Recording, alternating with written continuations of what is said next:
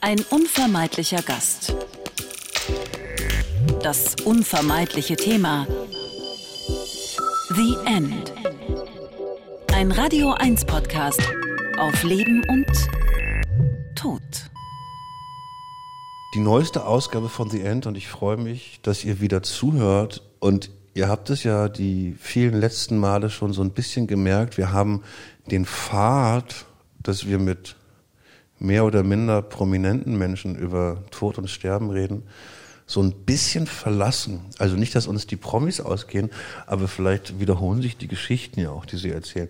Und ähm, haben uns ja so ein bisschen auf die Reise begeben, immer mehr mit Menschen zu sprechen, die im weitesten Sinne mit dem Tod in ihrem Beruf zu tun haben. Und ähm, wenn mein heutiger Gast und ich uns auf eine Party stellen würden und testen würden, wer unsere Berufe errät von Menschen, die uns nicht kennen, ich glaube, die Chance ist relativ gering, denn Josephine Jahnke ist Rechtsmedizinerin hier in Berlin. Hallo Josephine. Hallo Erik. Erklär mir mal, was, was, was ist eine Rechtsmedizinerin für mich? Sind das die, die ich bei CSI immer sehe, die so nach zwei Minuten mit der DNA-Analyse um die Ecke kommen? Also erklär mir mal deinen Beruf, wenn wir uns nicht kennen würden. Ja, also ich würde gerne behaupten, irgendwas mit CSI zu tun zu haben, habe ich aber nicht. Ich habe ganz normal studiert. Medizin muss man dafür studieren. Ich finde die Frage gar nicht so unlogisch, ob man dafür einen äh, Beruf überhaupt erlernen muss oder sowas, weil es vielleicht manchmal so ein bisschen reißerisch klingt, Rechtsmediziner, aber ja, man muss dafür studieren, man muss Medizin studiert haben, man muss approbiert sein, das heißt, nach dem Fünfjahresstudium erlangt man die Approbation, als Ärztin oder als Arzt arbeiten zu dürfen und dann schlägt man, so wie jeder Mediziner, eine Facharztrichtung ein. Und in meinem Fall war es die Rechtsmedizin. Aber das heißt quasi am Anfang des Studiums bist du wie viele tausende andere Menschen auch erstmal auf die Idee gekommen, ich werde Arzt. Genau. Also man muss Gott sei Dank in meinem Fall noch nicht vorneweg wissen, als welcher Arzt man arbeiten möchte. Das heißt, dass der Wunsch Rechtsmedizinerin, wir müssen wir jetzt gleich, glaube ich, genau erklären, was du da machst, zu werden, das war nicht von Anfang an da. Der Wunsch ist entstanden.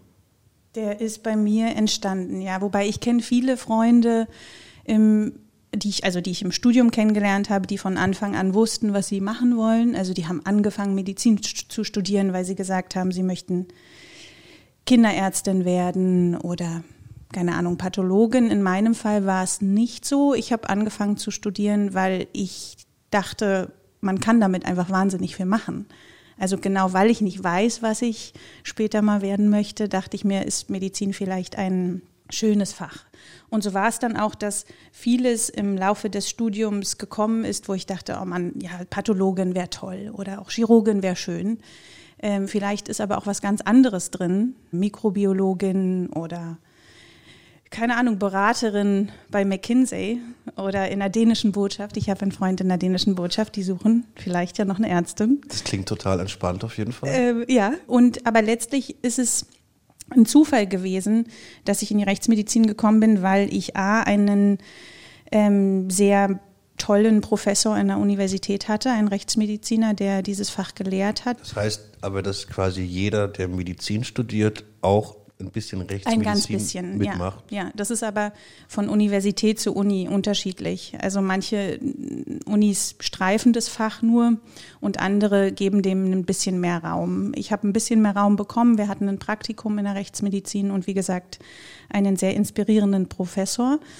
Und dann hatte ich das Glück, mein PJ, das ist das praktische Jahr, was ich an dem, also das Medizinstudium geht fünf Jahre und dann hat man ein Jahr praktische Arbeit in, der, äh, in dem du dir aussuchen kannst, welches Wahltertial du machst. Also Pflicht ist Innere und Chirurgie und das dritte darfst du dir aussuchen. Und bei dem dritten Fach habe ich dann gesagt, ich möchte mal in die Rechtsmedizin reingucken und durfte dann in Dresden mein rechtsmedizinisches Tertial machen. Beschreib mal bitte nochmal Rechtsmediziner für mich genauer, weil ich zum Beispiel häufig das Gefühl habe, dass Menschen Pathologe mhm. und Rechtsmediziner gerne so ein bisschen äh, durcheinander werfen. Was ja, macht ja. der oder in deinem Fall die Rechtsmedizinerin? Also ganz runtergebrochen Ganz einfach ist die Rechtsmedizin dafür da, Fremdverschulden auszuschließen. Und der Pathologe, wir haben zwar einen Teil unserer Arbeit ist pathologisch, aber der Pathologe klärt Todesursachen auf eine klinische Art und Weise. Also das heißt, der Pathologe ist die, ist die Lehre der Krankheiten. Warum stirbt jemand? Ist jemand krebserkrankt oder meinetwegen eine junge Person stirbt im Krankenhaus, ohne dass irgendein Hinweis auf Fremdverschulden vorliegt? Und dann würde der Pathologe sagen können, oder anregen können, eine Obduktion zu machen, um zu klären, warum jemand gestorben ist. Die Rechtsmedizin macht das zwar auch, aber runtergebrochen, wie gesagt, klärt sie in erster Linie, ob der Tod fremdverschulden ist oder nicht. Das ist unsere Hauptaufgabe. Das heißt, du bist ein bisschen der medizinisch verlängerte Arm der Polizei und Staatsanwaltschaft. Genau, genau, genau. Wir arbeiten mit der Polizei und mit der Staatsanwaltschaft zusammen, ja. Weil ich muss sagen, als ich mich, also wenn ich mich erinnere, so eine der allerersten Arbeiten als Bestatter hier in Berlin war das Abholen von einem Verstorbenen in der Berliner Gerichtsmedizin im Sommer. Das ist an die Charité angedockt und das ist in Moabit. Und ich finde, das ist ein sehr spezieller Ort, vor allen Dingen im Sommer, weil es einfach müffelt. Das muss man einfach, einfach knallhart ja, sagen. Absolut, das stinkt, ja. wie, wie muss ich mir euren Arbeitsort quasi vorstellen? Also weil den Teil, den ich sehe für euch als, als, als Zuhörer, ist ja immer, ich komme da an mit dem Leichenwagen, gehe hoch, hole Papiere ab, wo dann irgendwie steht, okay, Lotti Müller hat noch einen Schlüssel dabei gehabt, der ist bei der Polizei, da war vielleicht noch ein Ring, dann gehe ich runter, dann gibt es dort einen Kollegen vom Institut, wahrscheinlich ist das dann eher ein was ist das, ein Sektionsassistent? Genau, die Sektionsassistenten, ja. Mhm. Die quasi mit mir zusammen in den Kühlraum gehen, wo ich weiß nicht, wie viele Verstorbene können da liegen. Also wir haben mehrere Kühlräume. Ich weiß ehrlich das gesagt. Es gibt mehrere von diesen Räumen. Ja, es gibt mehrere. Es gibt sogar noch ein Haus separat von dem, also wo du Zugang zu hast. Genau, weil wir einfach Lagerungsmöglichkeiten brauchen. Aber ich hätte, das sind so 60 liegen in dem Hauptraum, wo ich immer in rein dem. Also wo die Bestatter zu, genau da ungefähr 50 so, bis 60. Und da geht er mit mir rein und zumeist sind die Menschen, die ich dort abhole, in der Tüte. Und der legt die mit mir relativ schnell in den Sarg und dann fahre ich da wieder weg. Mehr kriege ich von dem Ort erstmal erstmal nicht zu sehen. Ja, wo ist der Teil, wo du arbeitest? Also erstmal finde ich den, den Ort in der Rechtsmedizin in Berlin ziemlich schön, weil er auf einem alten Krankenhausgelände ist. Das ist das alte Moabiter Krankenhaus, was ich weiß nicht, bis 2000 oder sowas auch noch als Krankenhaus fungierte. Und das ist ein riesengroßes Areal mit Backsteinhäusern und sowas. Also das, was du siehst, ist nur der hintere Teil. Und ich sage das deshalb so genau, weil ich keinen ich habe keinen einen Arbeitsplatz. Ich habe mehrere Arbeitsplätze, was übrigens es sehr schön macht, weil es nicht so ein, so ein Trott ist. Und wo wir obduzieren, ist das, wo du, wo du teilweise auch hingucken könntest, wenn du an diese Leichenannahmestelle kommst. Also du sagtest ja, du fährst da rein und dann kommst du in so einen Vorraum, ähm, wo die Sektionsassistenten dich entgegennehmen quasi und wo ihr zusammen die wo eine Waage ist, wo eine Waage ist, wo alle wo alle Verstorbenen gewogen werden nochmal, ja. Und wo ich auch heimlich regelmäßig raufgehe. Ich auch, aber immer nur so ganz kurz beiläufig und dann sage ich mir, ich habe ja viel an. Die Jeans wiegt mindestens fünf Kilo. Genau. Meine Gummistiefel sind immer sehr schwer, meine ich. Gummistiefel bei der Gummistiefel bei der Arbeit an. Aber das ist auch sehr individuell. Manche tragen eher offene Schuhe. Aber okay, quasi du bist in dem Teil. So, der- ich komme ist ja da- eher neu gebaut. Genau, das ist ein Anbau und da hast du die Leichenannahmestelle und zu deiner Linken würde sich dann ein Obduktionssaal anschließen, also wenn du nach links gucken würdest. Und das ist quasi die Arbeitsstelle von uns Rechtsmedizinern, wo wir morgendlich immer antanzen und obduzieren. Das ist ein großer Saal mit insgesamt fünf äh, Obduktionstischen. Das heißt, ihr arbeitet da parallel Wir arbeiten parallel, genau. Äh, wir und beginnen. ruft euch dann auch Sachen zu und sagt, ey, Nein, das ist natürlich, Josephine- würden wir nie machen. komm, mal, komm mal kurz gucken. Das kannst du dir. Guck, mal, was das ist. Das ist das Schöne, dass, also wir haben alte Kollegen, die kurz vom Ruhestand sind und die sagen wirklich, bis heute sehen sie Dinge, die sie noch nie gesehen haben. Und das ist insofern ganz schön, dass man äh, zusammen das Ganze macht, weil man also pathologisch gesehen häufig Diagnosen hat, die man tatsächlich nicht so häufig sieht, ja. Und dann ist es gut, wenn man sich das gegenseitig zeigen kann. Und du hast gerade so auf dieses morgendlich angespielt, weil das ist wirklich so. Also für euch, wenn ein Verwandter oder äh, ein Mensch, den ihr bestatten wollt, dort ist, das ist ganz interessant. Ich kriege quasi eigentlich immer so bis um elf oder um zwölf den Anruf, die Untersuchung ist abgeschlossen, wir können den holen. Das heißt, du musst relativ früh raus. ich muss scheiße früh raus. Verstehe ich bis heute nicht, warum wir so früh anfangen. Also weil da wartet ja keiner.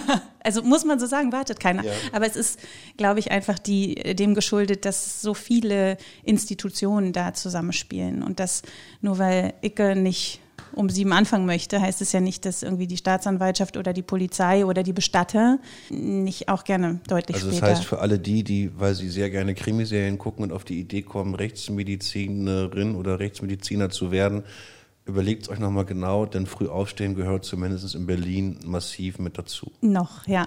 Genau. Noch, bis du Chefin bist, das ändert. ähm, bis die neue Generation kommt. Eine Frage, die ich an dich habe, ich kenne quasi unseren Kühlraum, wo wir Verstorbene haben.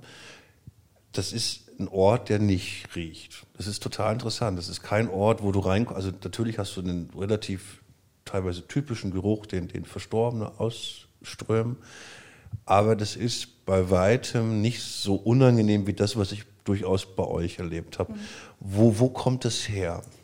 Also man muss dazu sagen, die ähm, Leichen, die wir bekommen, die sind häufig in einem schon relativ fortgeschrittenen, fäulnisveränderten Zustand. Das heißt, ich weiß nicht, wie es bei dir ist, aber bei uns in der Kühlung lagern Personen, die schon eine Weile tot sind.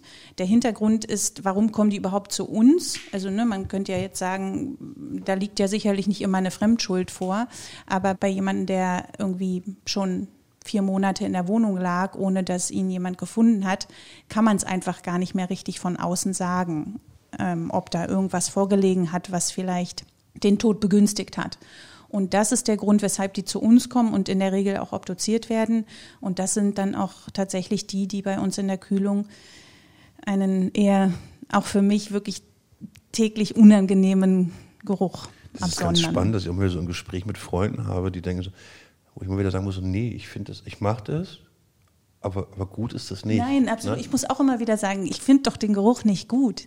Äh, ich muss mich wirklich täglich daran erinnern, warum ich das hier mache, wenn ich äh, zum Beispiel einen, einen freundesveränderten Leichnam obduziere. Aber ich finde die Formulierung sehr schön. Ja, ich versuche das auch extra. Du weißt, was die, die Amis, was die dazu sagen? Die sagen nasty body.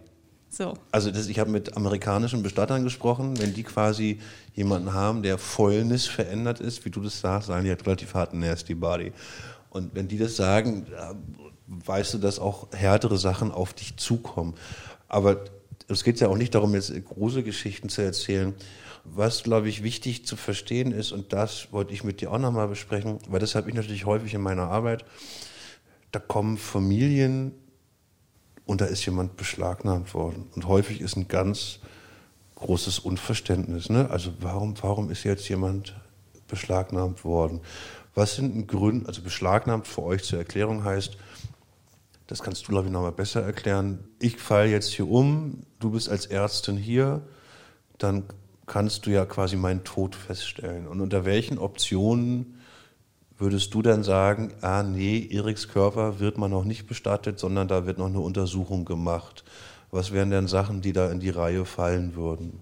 Also als Ärztin müsste ich erstmal deinen Tod feststellen und dann habe ich die Möglichkeit. Das kriegst du auch als Rechtsmedizinerin hoffentlich hin. Das kriege ich gerade so noch hin, ja. Und dann habe ich die Möglichkeit, oder jeder Arzt, jede Ärztin hat dann die Möglichkeit, auf dem dazugehörigen Leichenschauschein, auch das ist in Deutschland geregelt, jeder bekommt diesen Schein, wo einfach deine Personalien draufstehen und Co. Und da hat man jetzt die Möglichkeit anzukreuzen, das hört sich banal an, aber es ist nicht mehr und nicht weniger, ob es sich um einen natürlichen Tod handelt, einen nicht natürlichen Tod oder Todesart ungewiss. Und hier ist jetzt genau diese Zweigstelle, wann wird die Polizei verständigt und wann nicht. Also nehmen wir mal an, ich komme jetzt hier hin, du liegst hier tot und ich kenne dich gar nicht. Also ich bin zwar die Leichenschauärztin, ich, oh, das ist mein Diensthandy. Es ist tatsächlich das eingetreten, was wir gesagt haben. Jetzt müssen wir einmal kurz pausen, weil äh, äh, Josephine hat nämlich Notdienst. Bereitschaftsdienst, ja. Äh, bleiben wir jetzt on air und hören dir zu? Nee, wir müssen kurz Pause machen. Wir machen ganz kurz Pause einmal, ja? Radio 1. Wir sind wieder da. Wie spannend, weil augenscheinlich das bei dir genauso ist wie bei mir, dass eigentlich wenn ich Dienst habe, immer das Telefon klingeln kann. Ja, absolut. Immer kann das Telefon klingeln. Wir ja. haben äh, sieben Tage bei mir. Also ich habe das Diensttelefon immer von Montag bis Sonntag und dann wechseln wir. Aber das musst du mir kurz erklären. Das heißt, jetzt, wir nehmen den jetzt hier am Montagnachmittag. Es ist gerade, warte, 17.44 Uhr. Das heißt, du könntest jetzt einen Anruf bekommen, weil man sagt, liebe Josephine Janke, bitte komm, hier gibt es etwas, was du untersuchen musst. Genau, genau. Und da könnten wir sagen, kreuze ich so ein bisschen dieses Tatort-Ding. Also was wir im Tatort sehen, das werde ich zum Beispiel immer auf Partys gefragt, ob ich äh, wie der Münster-Tatort dann immer die Mordfälle aufkläre. Das stimmt natürlich nicht, das macht die Polizei, aber ich helfe. Und in den Dienstwochen, die wir uns, wie gesagt, wöchentlich aufteilen, kann es passieren, dass ich zu irgendeinem Tötungsdelikt gerufen werde, wo ich vor Ort sein muss und wo ich dann vor Ort mir die Leiche angucke. Also das heißt, das ist dann gar nicht nur die Untersuchung bei dir in der Rechtsmedizin, sondern du untersuchst den auch vor Ort schon. Genau, genau. Also nehmen wir mal an, es ist jetzt zu irgendeinem Mord- oder Tötungsdelikt gekommen, dass es auch einen Fundort gibt. Das heißt, da ist dann die Kriminaltechnik, da ist die Mordkommission und in der Regel wird dann auch die Rechtsmedizin dazu gerufen. Und in manchen Fällen bin ich es oder ein Kollege oder eine Kollegin.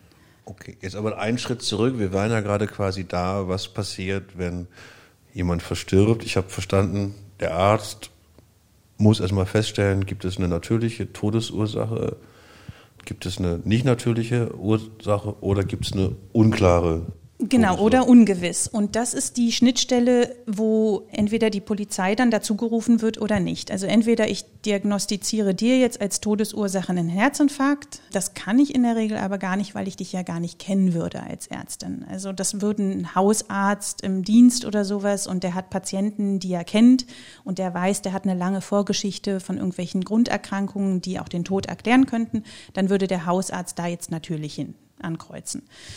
Und in deinem Fall, du bist jung, du bist fit. Du unglaublich, ja, ja. Äh, unglaublich fit, unglaublich jung. Und du liegst jetzt hier tot. Ich kenne dich nicht, also müsste ich ankreuzen. Ich weiß es nicht. Es ist ungewiss, woran du gestorben bist und die Todesart ist in, meinem, in deinem Fall unklar. Hast du jetzt aber einen Beil im Kopf? Dann Wissen wir alle, das ist natürlich. Diese, kennst du diese, diese, diese Haarreifen, die man sich so aufsetzt? Oh ja, ich hasse sie. Oh mein, Gott, hättest du diesen, hättest du diesen Haarreifen auf, würde ich sofort sagen, nicht natürlich. Weil meine Tochter das gerade total lustig findet, mal so Leute mit so einem Quatsch zu erschrecken. Okay, das heißt quasi, gibt es da eine Zahl drüber, wie häufig festgestellt wird, dass Menschen nicht natürlich sterben? Also Nochmal ganz, also bevor ich das sage, ist die, dieses Nicht-Natürliche, das hört sich jetzt auch immer kriminalistisch ganz da hochwertig an, aber nicht natürlich heißt nicht zwangsläufig, dass Fremdverschulden vorliegt. Also nicht natürlich, die Todesart nicht natürlich, heißt einfach erstmal nur, dass keine Grunderkrankung als solches den Tod verursacht hat. Nicht natürlich heißt, zwar auch Beil im Kopf und was ganz offensichtliches, aber das wäre ja, im, also in dem Fall höchstwahrscheinlich ein Tötungsdelikt, wobei es gibt Suizide, die sich manchmal äh, sehr skurril ähm, darstellen.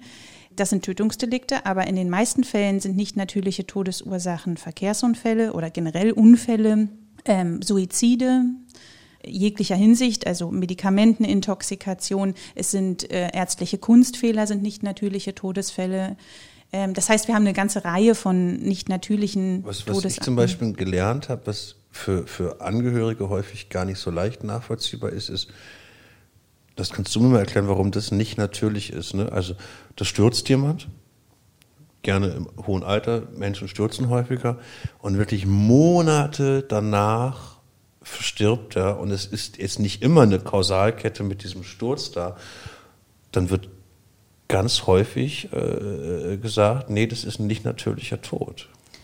Das könnte ich jetzt nicht mal so unterschreiben, weil es bedarf natürlich eine Kausalkette. Also es heißt, wenn jemand stürzt. Also wenn die die Kausalkette nicht ausschließen können, so rum. Mhm. Also ne, wenn die halt mhm. sagen können, nee, wir wissen nicht, ob jetzt quasi der sich, ich ähm, skizziere mal mit dir, der ist gestürzt, hat sich dann noch ein Krankenhauskeim eingezogen, an dem Krankenhauskeim ist er vielleicht verstorben. Also wo schon eine Kausalkette mhm. da ist, wo aber irgendwie auch klar ist, okay, das hat da ist da ist jetzt nicht der Schubser gewesen oder sowas. Und dennoch stellen die das dann erstmal fest, dass da quasi eine Untersuchung stattfinden muss. Genau, da geht es zum einen auch ein bisschen um die Klärung des Falls an sich. Also aus Sorgfaltspflicht heraus sagt man, wenn jemand gestürzt ist, steht die Frage im Raum, ob es nicht natürlich ist, weil er aufgrund des Sturzgeschehens sterben kann.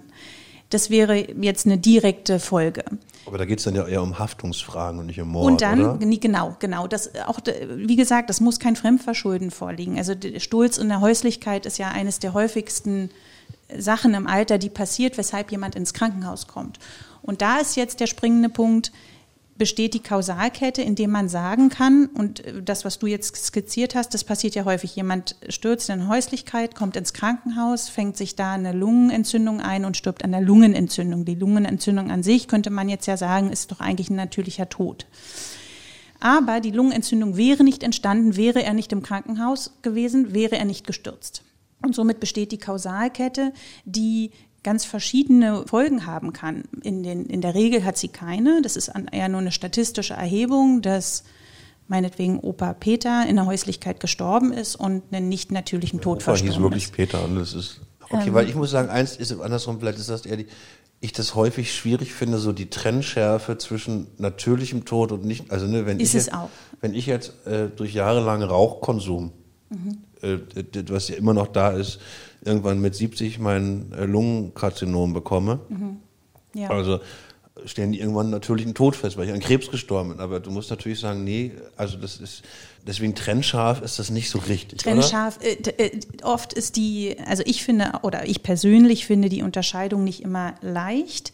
Ich finde im Falle des Sturzgeschehens äh, ist plausibel mit dieser Kausalkette, aber du hast völlig recht, beim Rauchen, jemand, der dann irgendwie nach 30 Jahren an einem Lungenkarzinom stirbt, das dann als natürlich darzustellen, lässt sich hinterfragen, genauso wie jemand verstirbt an einer Leberzirrhose, ob die jetzt nun alkoholbedingt war oder eventuell andere Ursachen hat, lässt sich vielleicht einfach retrospektiv nicht mehr so richtig benennen, weshalb dann eher der nicht natürliche Tod bei rauskommt, weil es gibt ja genug Leute, die rauchen 40 Jahre und kriegen kein Lungenkarzinom. Darauf hoffe ich immer noch. Ich, toi, toi, toi. Und die haben doch jetzt auch irgendwann eine Pille, oder? Das, Na, natürlich. obwohl das muss, das ist, also wir, wir weichen kurz ab, das ist schon wirklich krass. Also wenn ich hier mit, also mit Onkologen und so spreche, wenn die mir erzählen, was die, also jetzt unabhängig von dem, was mich betrifft, also was so in den 90ern noch Todesurteile waren, was mittlerweile irgendwie dann eher unter äh, fast schon chronische Erkrankungen läuft, äh, das finde ich faszinierend, was sie da für Fortschritte gemacht haben. Aber kurz so, das ist nicht immer so richtig trennscharf, aber das ist ja quasi dann auch nicht deine Hauptfrage, sondern deine Hauptfrage ist immer, gab es irgendein Verschulden durch Dritte? Andere, das ist deine Hauptfragestellung. Die Hauptfrage ist, gab es ein Fremdverschulden? Also kann ich Fremdverschulden ausschließen? Ja, nein. Und in nächster Instanz natürlich auch die Frage nach der Todesart. Also das heißt, lag ein nicht natürlicher Tod vor oder nicht? Und zu deiner Frage, wie viel sind es denn in Berlin überhaupt? Man muss sagen, die wenigsten Fälle sind Tötungsdelikte, die wenigsten Fälle sind nicht natürliche Todesfälle. Wir obduzieren in Berlin, wir haben ja zwei Institute, einmal das von der Charité und einmal das Landesinstitut. Und wir obduzieren drei bis 4.000 Fälle im Jahr. Das sind trotzdem nur zwei, drei Prozent aller Verstorbenen. Das wirst du ja besser wissen. Ich, ich weiß nicht, wie Ich viele. glaube, in- glaub, wir haben in Berlin- 30.000 Verstorbene ungefähr. und das heißt, wir obduzieren nur einen kleinen Teil, wo eben dieser anfängliche Verdacht, ne, gab es hier irgendeinen Fremdverschulden oder Oh, warte mal, irgendwas. warte mal, wenn ich von 30.000 Verstorbenen pro Jahr ausgehe, sind das schon, ist das ein, ist gar nicht so unrelevanter Teil, oder? Bei 30.000 Fällen im Jahr verstorben in Berlin drei, vier, ja. Ich glaube, ich gehe von nee, drei bis Entschuldigung, 4.000 Obduktionen, weil das heißt, dass ihr 10 jährlich. Prozent aller Genau, nee, ich tut mir leid, ich gehe von deutschlandweit werden drei Okay. bis vier Prozent aller in Deutschland Verstorbenen obduziert. Okay, alles klar. Du hast recht, genau. Ich habe es nicht auf, auf Berlin bezogen. Aber generell werden einfach deutlich weniger obduziert als die, die versterben. Und von denen, die obduziert werden, versterben die meisten dann im Nachhinein eben durch die Obduktion geklärt an einem natürlichen Tod. Also häufig kommen Leute zu uns, die entweder, wie schon anfangs gesagt, irgendwie fäulnisverändert sind und man von außen jetzt nicht so richtig weiß, was passiert ist. Oder sie kommen zu uns, weil es einfach nicht richtig klar ist, warum stirbt denn jetzt jemand? Der liegt alleine in der Wohnung oder er liegt vielleicht auf der Straße und ist kollabiert. Was ist passiert? Und äh, vielleicht ist er sogar unbeobachtet gestürzt. Das heißt, man kann gar nicht so richtig sagen, gab es da jetzt irgendwelche Sachen, die man vielleicht äh, klären müsste. Und das machen wir dann. Wir hören aber natürlich nicht auf, nur weil wir gesagt, also nur weil wir sagen, okay, die Obduktion hat jetzt keinerlei Hinweise erbracht, dass irgendein Dritter oder irgendein Fremdverschulden vorliegt, heißt es nicht, dass wir aufhören, sondern wir versuchen natürlich zu klären, warum jemand gestorben ist. Und in den meisten Obwohl ich Fällen können wir es sagen muss, auch. dass ich so in Gesprächen mit Angehörigen, die immer versuche, erstmal in eine Richtung zu lenken, zu sagen, so, nee, glaubt mir, ihr werdet wahrscheinlich bei den Obduktionen, die wir haben, wir haben natürlich einfach dadurch, wie wir arbeiten, relativ viele junge Versterbende oder Verstorbene. Ja, äh, und da ist häufiger die Situation, dass mal eine Obduktion ansteht. Äh, Und ich muss ganz häufig sagen, dass so die Hoffnung der, der Angehörigen, dass zum Beispiel so Uhrzeiten geklärt werden, ne? also was für die ganz häufig unklar ist, wann ist der jetzt gestorben?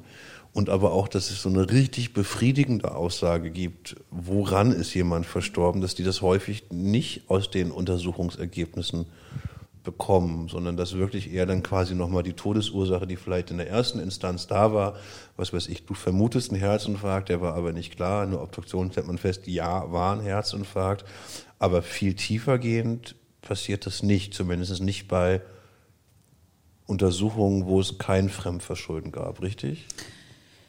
Also wir versuchen aus pathologischer Sicht äh, schon zu klären, bei einem, also bleiben wir bei dem Beispiel Herzinfarkt, warum erleidet jemand einen Herzinfarkt? In den gängigsten Fällen ist es durch eine einengende Herzkranzgefäßerkrankung.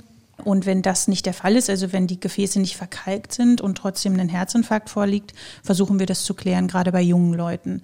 Wenn du junge Leute sagst, muss man einfach auch dazu sagen, dass häufig die Obduktion als solches keine maßgeblichen Befunde zeigen. Das liegt daran, dass eines trotzdem noch der häufigsten Todesursachen bei jungen Leuten die Medikamenten- oder Drogenintoxikation ist, also die Vergiftung mit Substanzen und die erbringt in der Obduktion als solches keine Befunde. Das heißt, Obduktion für mich ist jetzt ist quasi nur wirklich das mechanische das Organ, genau, wir gucken uns die Organe an und wir schauen, ob es für den Tod irgendein Korrelat gibt. Sehe ich irgendwas an den Organen, was nicht richtig Aber ist? das ist wiederum das, was ich häufiger erlebe, ist dann eher nochmal die Überraschung gerne von Eltern, wenn sie dann mal sehen, was ihre Kinder, äh, die hier in Berlin äh, wild gelebt haben, alles so konsumiert haben.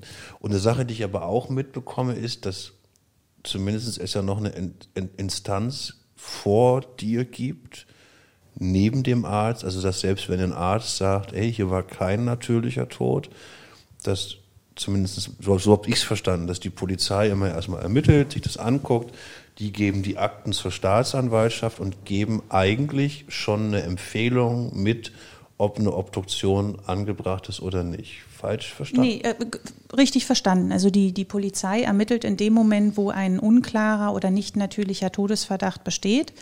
Dann ermittelt die Polizei und ähm, die ermittelt in diverse Richtungen. Die holt unter anderem Krankenunterlagen ein und schaut sich an, hatte derjenige vielleicht doch Vorerkrankungen, die eventuell einen natürlichen Tod wahrscheinlich machen. Und all diese Unterlagen gehen dann an die Staatsanwaltschaft Berlin und die haben dann die Entscheidung darüber, ob obduziert wird oder nicht. Und wenn Sie sagen, es wird obduziert, dann hat da auch keiner weiter Mitspracherecht. Also das heißt, die Staatsanwaltschaft ordnet diese Obduktion an. Und wenn die angeordnet ist, kann der Familienangehörige nicht mehr sagen, nee, das wollen wir aber nicht, weil ich möchte nicht, dass das ist was, Peter mit dem, aufgeschnitten mit dem wird. haben wir wirklich häufiger Ja. zu tun, dass gerade Menschen mit einem religiösen Hintergrund ja, ja. diesen Eingriff in den Körper schon einfach nochmal schwierig finden. Ja. Und ein Eindruck, den ich jetzt als Bestatter immer wieder habe, kann es sein, dass quasi, je nachdem, wie groß die Budgets noch sind, also ich habe manchmal das Gefühl, dass es gibt so die Zeiten im Jahr, wo schneller mal eine Obduktion äh, angeregt wird, weil einfach noch Die, die nimmt am Ende des Jahres ab. Das könnte, ja. also das ist so. Habe ich, also habe ich keine Zahlen für, aber habe hab ich, habe ich auch das Gefühl. Weil das, das müssen die schon bezahlen. Du bist zwar beim Land angestellt, aber genau. das heißt quasi, da gibt es dann einen Verrechnungssatz. Gibt einen, gibt einen Haushalt, genau. Und der wird dann, so wie bei vielen sicherlich, der ist das dann vielleicht am so, Ende. Also wenn, wenn ich morde, dann bitte im. Am Ende. aber Erik, nur ganz kurz zu dem, weil du mich am Anfang noch gefragt hast, Pathologie oder Rechtsmedizin. Das ist auch noch ein ganz entscheidender Unterschied, dass die Rechtsmedizin obduziert staatsanwaltschaftlich an also staatsanwaltschaftlich angeordnet. Ja. Und die Pathologie eben nicht. Also das heißt, die Pathologie macht wissenschaftliche Obduktionen, die ist, sind klinisch, die wollen rausfinden, warum also jemand das gestorben sind. Die, sind. Wenn Familien mir erzählen, genau. dass Ärzte sagen, interessante genau, Erkrankungen genau, genau. dürfen wir obduzieren. Und die müssen die, die brauchen die ähm, das Einverständnis der Angehörigen. Also eine pathologische Obduktion, eine anatomisch-pathologische bedarf immer die Zustimmung und die rechtsmedizinische eben nicht, weil die von der Staatsanwaltschaft angeordnet wird. Aber das wiederum eigentlich auch so eine der häufigsten Probleme ist, die auftreten, dass Menschen ganz doll damit zu tun haben, dass sie für diesen Zeitraum, wo diese Beschlagnahmung des Körpers ausgesprochen ist, dass sie da nicht ran dürfen an den Körper. Ne? Und ähm, was ich dann teilweise auch nicht immer verstehe, muss ich dir sagen, also ne, ich erinnere mich an die Opfer vom Breitscheidplatz, wo wir ich muss gerade überlegen, ich glaube, wir haben eine Familie, wir haben, oder zwei, eine Familie haben wir begleitet, ne, dass selbst bei so Fällen, die wurden alle obduziert. Ne? Also kannst du, kannst du mir als Nicht-Wissenschaftler erklären, wieso wird jemand, der quasi von einem Terrorist überfahren wird, nochmal beschlagnahmt und von dir obduziert? Na, erstmal handelt sich das dabei ganz klar um eine Straftat, das heißt, die gilt es aufzuklären. Und da werden da diverse Sachen spielen da rein. Erstmal ist die Beschlagnahmung äh, immer der Fall, wenn der Verdacht vorliegt, dass hier irgendwas nicht richtig ist.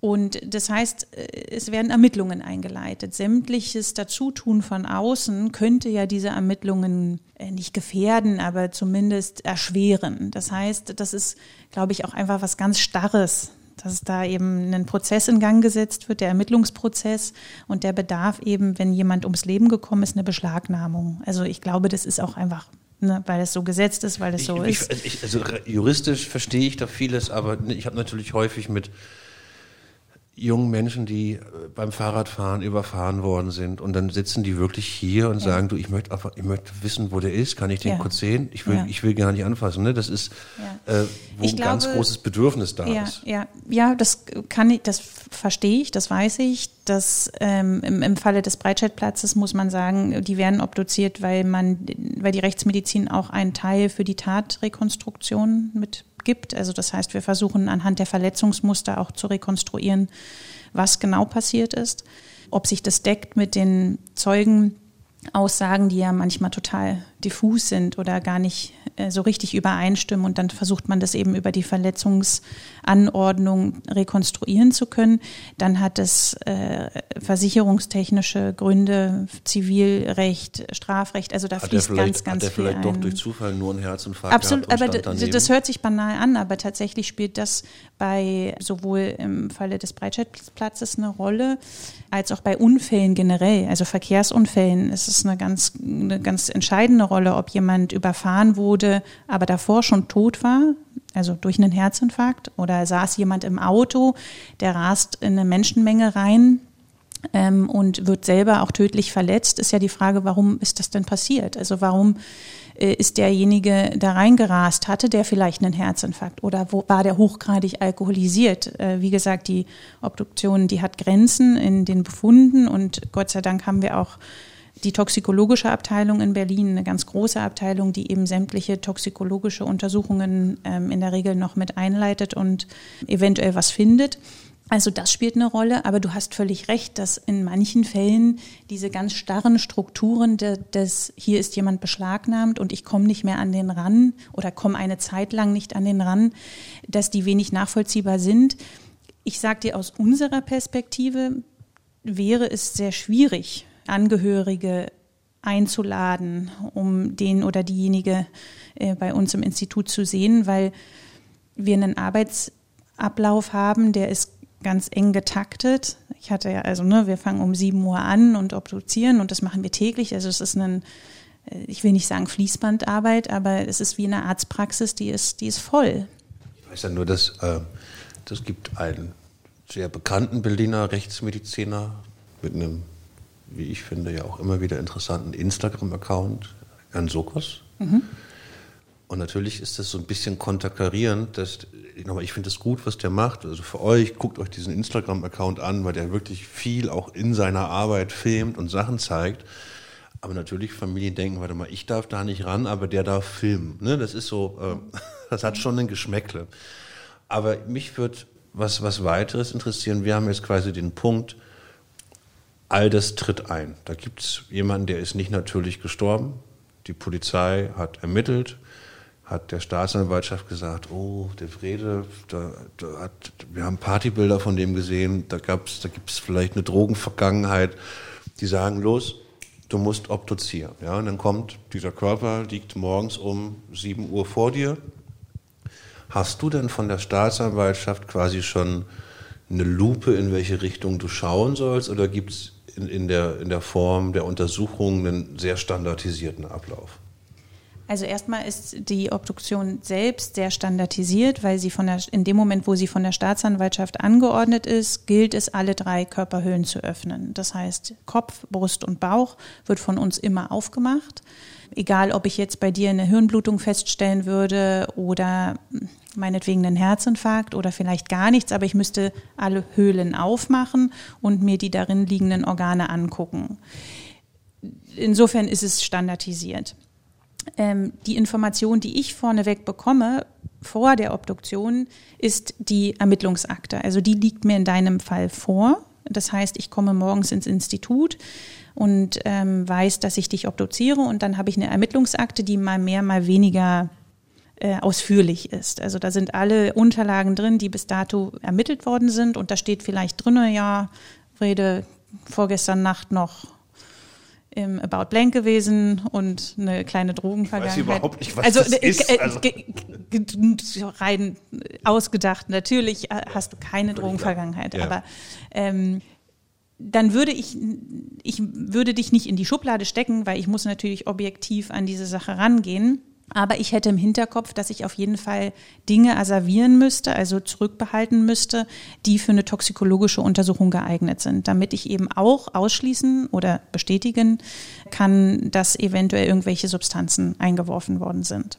Und jetzt erklär mir nochmal, wenn du sagst, der Ablauf ist ein bisschen standardisiert, das heißt, du öffnest diese Körperhöhlen. Ich wusste gar nicht, dass wir drei Körperhöhlen haben. Sie? Ja, wir haben einen Bildungsauftrag, das ist öffentlich-rechtlicher Rundfunk. Kommen wir zur Anatomie. also das sehe ich ja auch. Jemand, der von euch kommt und obduziert wurde, dem wurde die Schädeldecke geöffnet. Genau, Schädeldecke wird geöffnet. Was machst du da? Also erstmal muss ich Schande auf mein Haupt sagen, ich, ich mache das nicht. Das machen unsere hervorragenden Sektionsassistenten. Das ist ein Ausbildungsberuf und die helfen uns quasi dabei, diesen Leichnam zu öffnen. Und die warte, öffnen warte die mal, warte mal, jetzt, wird's spannend. Das heißt, du sitzt da auf der Party, erzählst dicke Hose. Dass ich alles mache und eigentlich mache ich dass, nichts. Dass du alle Fälle quasi alleine löst. Genau. Und am Ende kommst du immer nur rein und sagst, kann ich da nochmal hinkommen? Ich komme, mit, ich komme mit sauberen Händen und gehe mit sauberen Händen. Ich habe nur meine Gummistiefel an. damit es ein bisschen nach Nein Genau, genau, damit es nach Das ist natürlich jetzt wirklich interessant. Nein, aber das habe ich schon mal munkelt, also quasi die haben den Körper vorbereitet. Man munkelt, dass wir nichts machen. Also nee, wir haben eine äh, Assistenz oder eine, ich finde Assistenz immer so blöd, weil die machen wirklich große Arbeit dort. Also wir haben aber diese Sektionsassistenten. Ich, ich will wundern, ob du es jetzt machst oder der ist mir gerade Wumpe. Äh, erklär mir mal, also die Schädeldecke wird geöffnet. Genau, die wird geöffnet. Das heißt, was passiert dort? Um die Schädeldecke zu öffnen, muss man ja erstmal die Kopfschwarte beiseite nehmen. Das heißt, es wird ein Schnitt gesetzt, der geht von einem zum anderen Ohr. Einmal quasi quer rüber. Hinterkopf.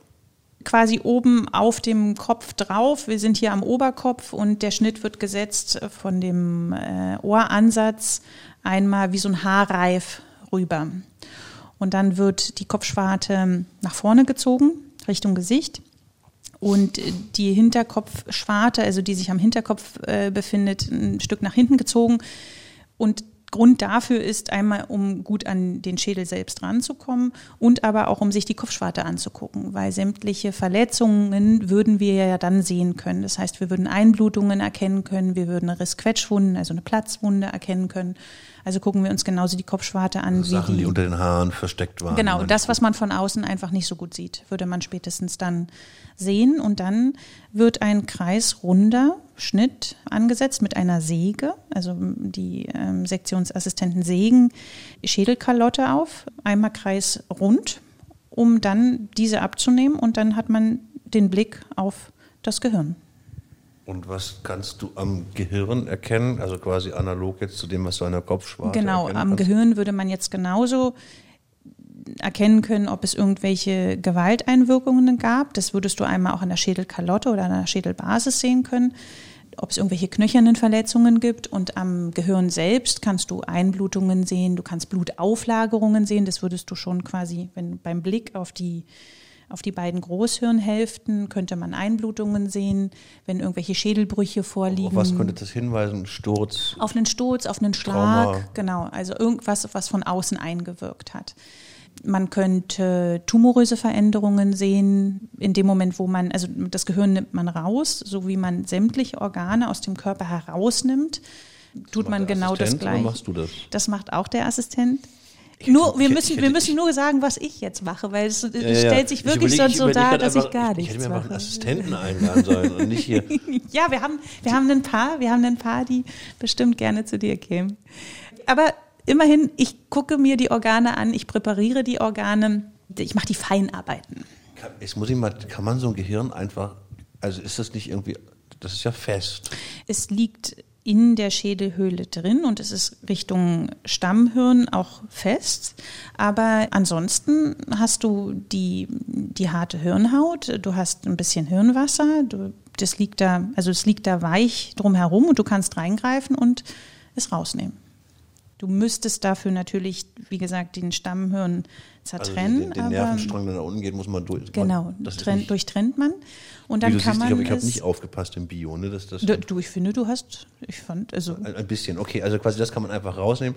Was macht ihr mit dem Gehirn? Weil du guckst auf äußere Verletzungen und dann. Und ich präpariere dann das, und das ist dann, wie gesagt, meine Aufgabe, ist das Hirn als Das machen nicht die Assistenten, ich frage nur nochmal. Das machen, ich wiederhole, es machen nicht die Assistenten, das macht dann der approbierte Arzt, und, der sich äh, das Gehirn anguckt. Äh, aber jetzt für mich zur Erklärung, das heißt quasi, du sezierst nochmal das Gehirn, das heißt, du zerschneidest es? Ich zerschneide das, das kannst du dir so vorstellen wie im CT, die Schnittbilder, ja. also so kleine Scheiben, die man im CT sehen würde. Das versuche ich quasi nachzuahmen.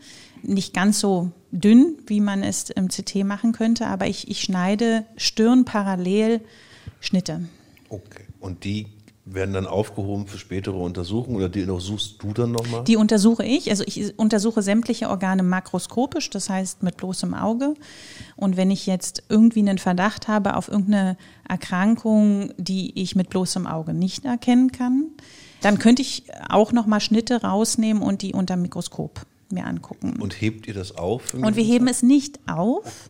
Äh, es kommt zurück zum Leichnam. Und das ist ganz wichtig, dass man vielleicht auch für jemand, der, da, der das alles sehr, sehr befremdlich findet, dass wir den Körper öffnen ähm, und Dinge da rausnehmen. Aber alles kommt wieder rein. Also das heißt, das Gehirn kommt wieder rein, sämtliche Organe, die ich oder die die Aber das kommt ja, also wo kommt es wieder rein? Ich weiß nicht, ob ich das jetzt so sagen darf hier, aber das, oder äh, eigentlich letztlich das Gehirn, weil es so weich ist in der Struktur, ist das einzige Organ, was nicht mehr an die Stelle kommt, wo es hingehört. Es müsste ja eigentlich in den Kopf wieder rein. Aber dadurch, dass, wenn ich es zerschneide, es quasi sehr, wie soll ich sagen, sehr weich wird und nicht mehr passen würde, es würde quasi rauslaufen, kommt es in die Brusthöhle. Okay, das heißt, das Gehirn kommt zum Herzen. Oh, oh ja, wir, geil, müssen, komm, wir müssen es so sagen. Wie, wie kann ich es bitte möglichst schön sagen?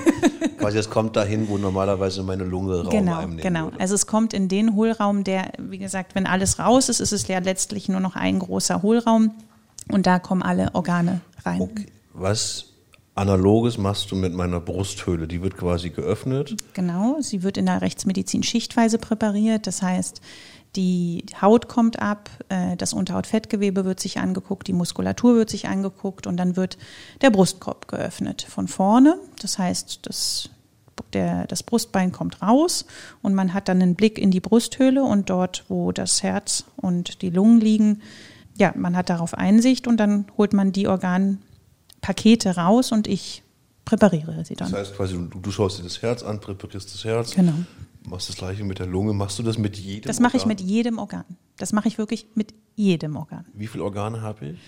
Naja, wir können jetzt, wenn wir die Haut mitzählen, äh, die wir ja genauso beurteilen, weil müsste ich jetzt zählen. Aber wenn ich Gut, sage ich- jedes Organ, ja. dann meine ich auch den Darm. Ja. Da frage ich mich immer, wann ich falsch abgebogen bin in meinem Leben, wenn, wenn ich den Darm aufschneide. Aber das gehört dazu. Ja. Also ich äh, gucke mir den Darm nicht nur von außen, sondern auch von innen an.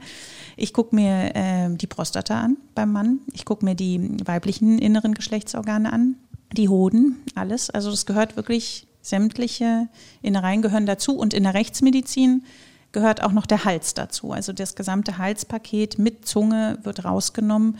Hintergrund ist, dass für uns als Rechtsmediziner, wie gesagt, ja am Raum steht, dass irgendein Fremdverschulden Das ist mir vorliegt. noch nie aufgefallen, dass die Zunge Ja. nicht mehr da ist. Ja, tatsächlich, die wird rausgenommen. Muss ich mal drauf achten. Ja, mach das. das ist, und das ist deshalb relevant für uns, weil die Zunge mit ihrem Anhängsel, also das heißt mit der Luftröhre, mit dem Kehldeckel an dem äh, Kehlkopfskelett dranhängt, also im weitesten Sinne.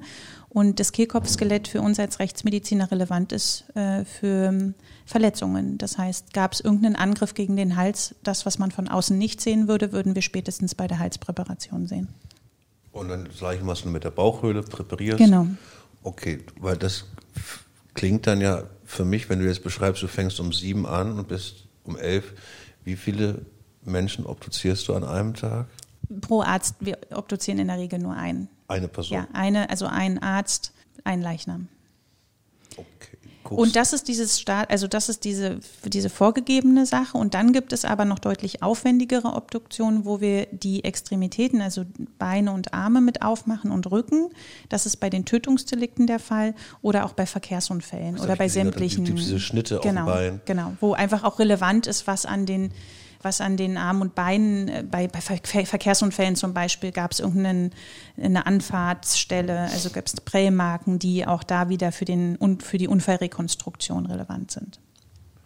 Wie viel von den Geschichten dahinter bekommst du mit, wenn du jetzt jemanden da liegen hast? Also ist das was, was du, was du wegdrückst? Also ne, es ist interessant. Du sprichst auch von Leiche. Das ist ne, also so Begrifflichkeiten. Das ist dann was Sachliches. Wie, was, was macht es mit dir, wenn du das machst? Also hörst du Geschichten, merkst du die, die blendest du die aus? Mir ist es übrigens letztens mit Leichen, äh, mit Leichnam und, und Verstorbenen aufgefallen, das erste Mal, als du das gesagt hast. Ich merke das gar nicht, dass ich von jemandem, der verstirbt, als Leiche spreche. Aber ich glaube, das ist, das gehört zu meinem Standard an Möglichkeiten, die ich habe, ist tatsächlich auszugrenzen. Also ich grenze das, was ich täglich mache, insofern aus, auf dass ich einmal es versuche, sehr objektiv zu sehen. Also es muss ich ja so oder so, aber derjenige, der da liegt oder diejenige, die da liegt, ist für mich eine Hülle. Also das muss ich mir wirklich täglich sagen. Das ist eine Hülle, die aufgemacht wird. Es ist was Wissenschaftliches, es hat was Anatomisches. Ich bin so ein bisschen kriminalistisch unterwegs und schaue, ob irgendwelche Zusammenhänge da sind, ob irgendwie, wie gesagt, eine Fremdverschulden vorliegen könnte. Ähm, also bin ich investigativ unterwegs, aber das, was da ist, als solches, ist für mich eine Hülle. Und der oder diejenige, die mal da drin wohnte, das hört sich so ein bisschen esoterisch an, soll es gar nicht. Aber die ist nicht mehr da. Und das kriege ich, meinte dadurch das, ganz ich, gut hin. Ich meinte mit der Geschichte dahinter jetzt nicht nur die menschliche Geschichte, sondern auch die kriminalistische Geschichte Mhm. dahinter. Also ne, jetzt mein Körper wird gefunden, das ist eine, eine Mordgeschichte. Bis wohin bist du mit dabei? Also bekommst du quasi, du kriegst die Ermittlungsakten, kriegst du vielleicht irgendwann mit, wie mein Mörder noch verurteilt wird? Sind das Sachen, die, die, die, die, dir auf den Tisch gelegt werden? Also kriegst du da Rückmeldungen drüber, was deine Arbeit im besten Falle auch bewirkt?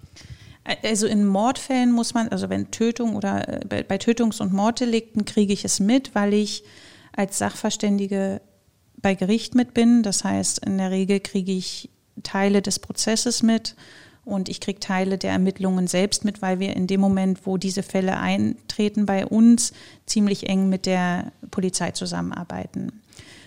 Bei anderen Fällen, also wo ich, äh, ich, ich will sie jetzt nicht Standardfälle sagen, aber bei, bei Leuten, wo eben kein Tötungsdelikt bei rumgekommen ist, da kriege ich äh, das, was im Nachhinein passiert. Und wenn es sich um, also bei Unfällen oder Suiziden, also selbst wenn es sich um nicht natürliche Todesfälle handelt, kriege ich nichts mit. Ich kriege die Vorgeschichte, wie gesagt, nur über die Ermittlungsakte mit und ansonsten nichts. Und ich, das finde ich auch okay. Also ich habe im Krankenhaus gearbeitet und das ein Grund für die Rechtsmedizin war auch tatsächlich, weil ich das Leid und alles, was da drumherum ist, relativ schlecht aushalten konnte. Und jetzt könnte man sich sagen, hä, aber warum denn Rechtsmedizin? Auch, aber auch es ist, Beruf. Nein, genau, weil ich muss sagen, also das muss man vielleicht anderes. für euch Zuhörer nochmal erklären. Es ist lustig, wie die Male, die wir uns sehen, wenn ich dir quasi so aktuelle Fälle, die gerade auch bei uns kursieren, zuwerfe, weißt du die schon. Ja, also es ist jetzt nicht ja. so, dass du die Sachen nicht mitbekommst. Ne? Also was weiß ich, Mhm. äh, wenn wir beide über einen aufsehenerregenden Suizid sprechen, den wir vielleicht hier begleiten, das hast du ja schon präsent. Also total ausblenden tust du das nicht. Das stimmt, das habe ich insofern meist präsent, weil wir als Institut und auch institutsübergreifend mit der Charité ganz eng zusammenarbeiten. Das heißt, wir kriegen die Fälle auch von Kollegen mit, äh, weil wir ja auch parallel arbeiten oder eben auch mal am Mittagstisch uns über Fälle austauschen. Das heißt, ja, das stimmt schon, sie sind total präsent, aber sie sind dennoch äh, für mich einfach was sehr Abstraktes nach wie vor. Ich kriege das irgendwie Weißt trotzdem du hin. Namen? Ich weiß Namen, ja. Ja, aber ich glaube, das Abstrakte, das, das stellt sich automatisch ein, anders als bei dir. Äh, Ich krieg, wie gesagt, nichts von dem Umfeld mit. Also ich habe selten, bin ich in die Situation gekommen, wo ich das Umfeld der, der Leiche oder der, der, der Verstorbenen äh, mitbekomme. Du, äh, warte mal, ich bin, ich, ich wollte da gar, nicht urteilen. Also auch wir sprechen hier regelmäßig über, was für Techniken wendet man bewusst und unbewusst an, um Themen nicht immer mitzunehmen. Ne, das, also die, da, das ist völlig fraglos und ich glaube, wer in einem großen Maße mit Tod zu tun hat, wird immer irgendwie Techniken entwickeln, damit umgehen zu können. So, also und äh, also zumindest meine Beobachtung, was weiß ich. Äh, Ich habe für mich irgendwann rausgefunden, ich ziehe mich ganz knallhart auf das Feld zurück. Warte mal, meine Arbeit hilft welchen? Die hilft Menschen. Die hilft denen, die mit dem Verlust umgehen müssen. Also jedes Mal, wenn ich vor einem Nasty Body stehe, was auch zum Glück nicht so häufig vorkommt, der Grund, weswegen ich das kann, das gerade mit einer Kollegin gehabt, die frisch bei uns angefangen hat, meinte ich so, du, es ist wirklich so, ich habe, also ich habe Namen und ich habe Menschen im Hinterkopf, für die ich das mache, weil also wenn du über Darm sprichst, also Erik und kalter Kot, wird, das wird einfach nie, das wird, das wird nie eine gute Kombination werden. Und es gibt auf jeden Fall auch hier Kolleginnen, die damit besser umgehen können. Ja, aber ich finde diese Techniken immer wieder spannend, wie man sich da selber auch so, so zur Seite rückt. Ne? Also so, äh, und trotzdem aber, und das, Ding, das Gefühl habe ich halt bei dir, dass das schon auch noch immer noch empathisch ist. Es ist nicht automatisiert. Und das ist, glaube ich, der Mittelweg, den man so hinbekommen muss, oder? Ja, glaube ich auch. Und weil du sagst, dass man noch trotzdem das Gefühl hat, Menschen, also dass man denen irgendwas gibt, das geht mir so, wenn ich nach Todesursachen suche. Also das, was ich meinte, dass es in der Rechtsmedizin dann nicht aufhört, nur weil wir es ausgeschlossen haben, sondern ich glaube, ich spreche für jeden, der bei uns arbeitet, gleich, wenn ich sage, wir möchten aber trotzdem klären, warum jemand gestorben ist, weil man eben weiß, dass es für einen Angehörigen und sei es irgendwie die Mutti, die gerade ihr 20-jähriges Kind verloren hat, dass es irgendwie wichtig ist, dass die weiß, warum jemand verstirbt. Neben den ganzen Straftaten, wo man Hilfestellungen leistet, dass die aufgeklärt werden, das ist natürlich auch noch ein wichtiger Punkt, aber so versuche ich es mir auch zu sagen. Und lastet dann Druck auf dir? Weil wenn ich mir jetzt vorstelle, junge, also wie lange bist du jetzt schon Rechtsmedizinerin? Ich bin jetzt im vierten Ausbildungsjahr.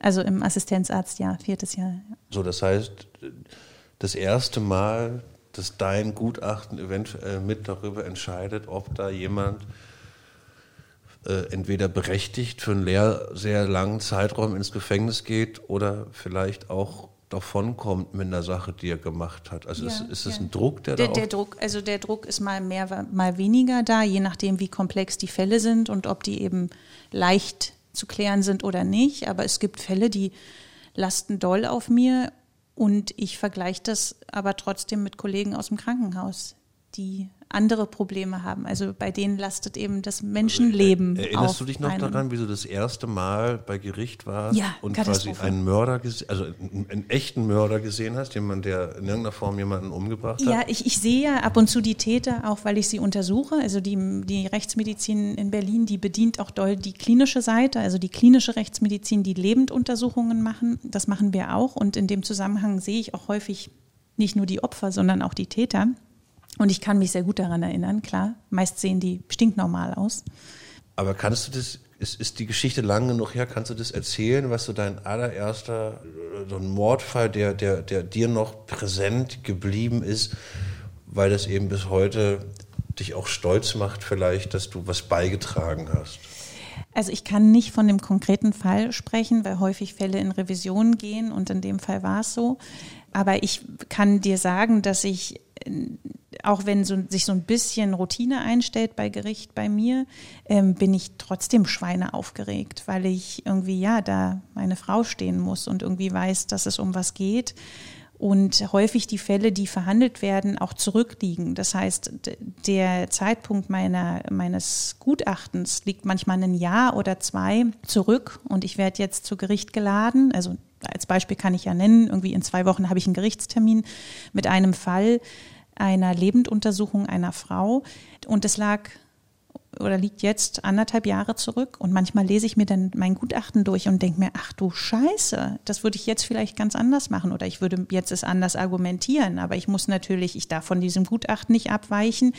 Äh, nicht, dass sie inhaltlich falsch sind, sondern eher, dass ich denke, das hätte ich irgendwie anders gerne formuliert oder ich weiß, dass mittlerweile weiß ich, wann Fragen von Verteidigern kommen, wenn ich mich da schwammig ausgedrückt habe. Mittlerweile würde ich mich nicht mehr so schwammig ausdrücken, einfach um Rückfragen zu vermeiden. Ach, das, ist, also das ist schon so, wie, wie ich mir das im Film auch vorstelle, dass die quasi durchaus auch versuchen, deine Kompetenzen du Absolut. Und du denkst manchmal, warum bist du hier? Bist du hier Zeuge? Bist du Angeklagter oder bist du irgendwie Sachverständiger? Also die Grenzen vermischen da auch und wenn man Sie da haben nicht wirklich studiert.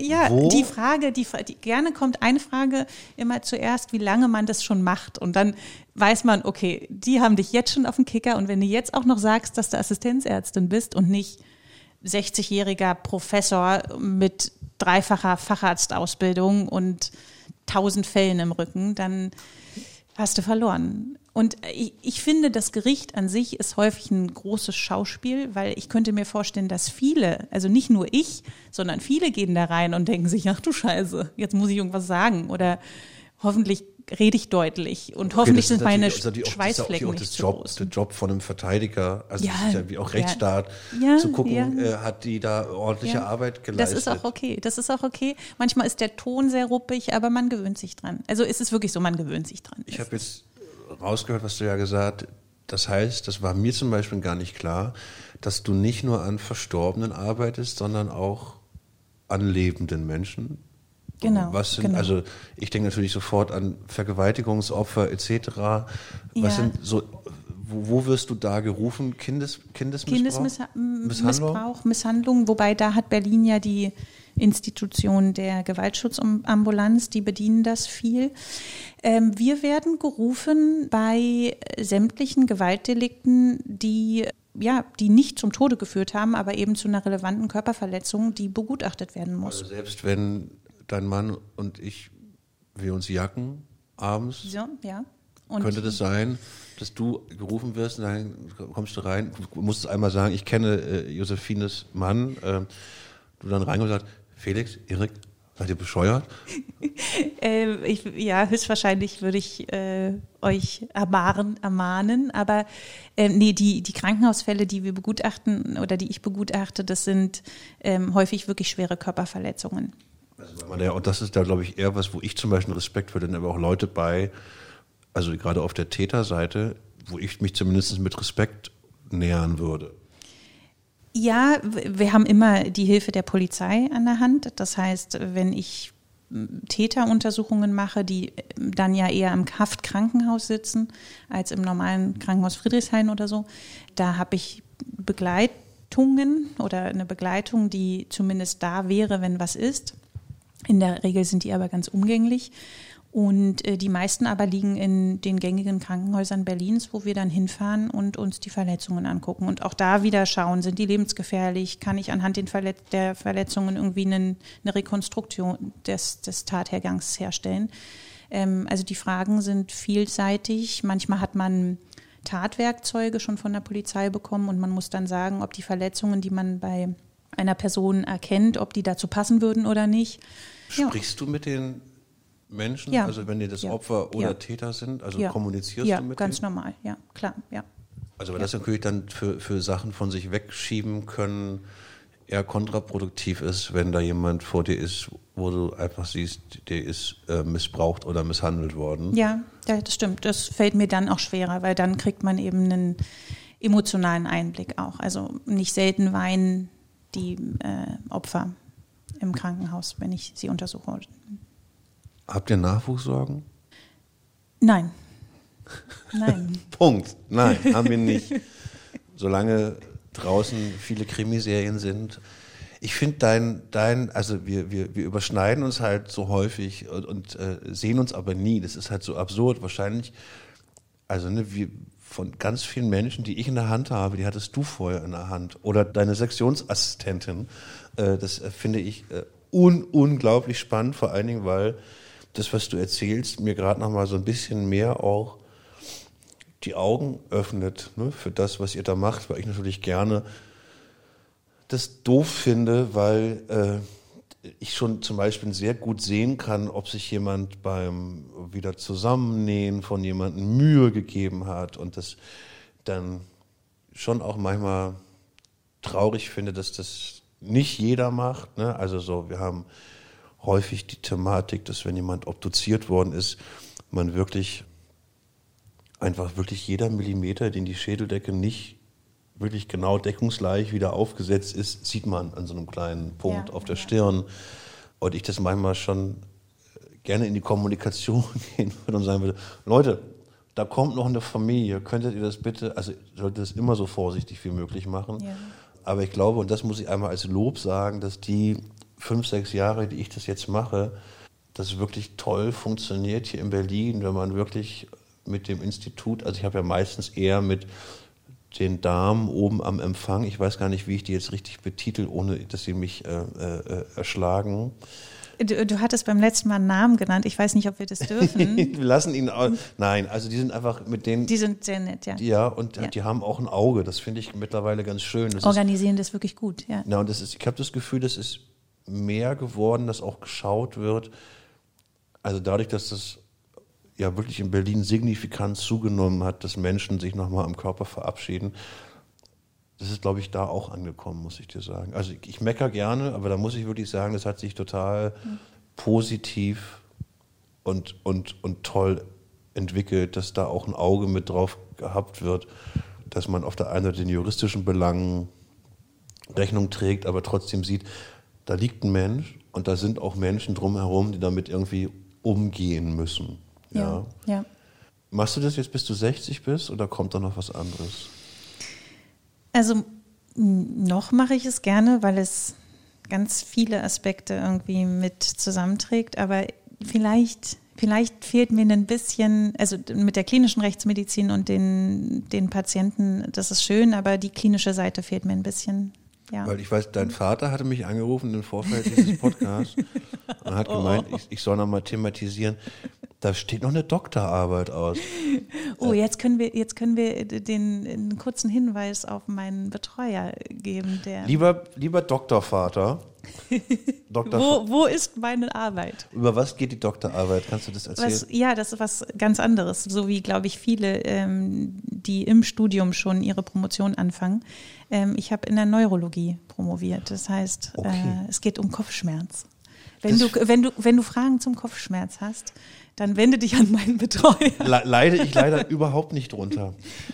Ey, Josephine, ich danke dir ganz, ganz doll, dass du uns so ein, wie ich finde, gar nicht so oberflächlichen Einblick in das gegeben hast, was da jeden Tag bei dir passiert. Und ich finde das total toll. Deswegen habe ich mich so gefreut, dass du kommst, dass man mal nicht mit den ganzen altbekannten Gesichtern, die alle, glaube ich, äh, äh, mehr in Talkshows rumhängen, als dass sie noch äh, wirklich am Verstorbenen arbeiten. Obwohl nicht stimmt, der Sognos arbeitet. Zokos ist ganz, also ich sehe ihn fast jeden Morgen. Also da gibt es andere, die sehr viel draußen sind und äh, äh, über die Arbeit an Verstorbenen reden, aber glaube ich gar nicht mehr so viel machen. Und ich es toll finde, mal jemanden zu sehen, der da wirklich jeden Tag in der Praxis ist. Und ich hoffe, dass wir bald zusammen auf einer Party stehen und dass keiner komisch guckt über unsere Berufe.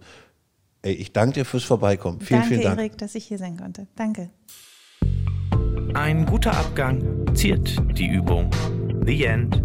Der Podcast auf Leben und Tod.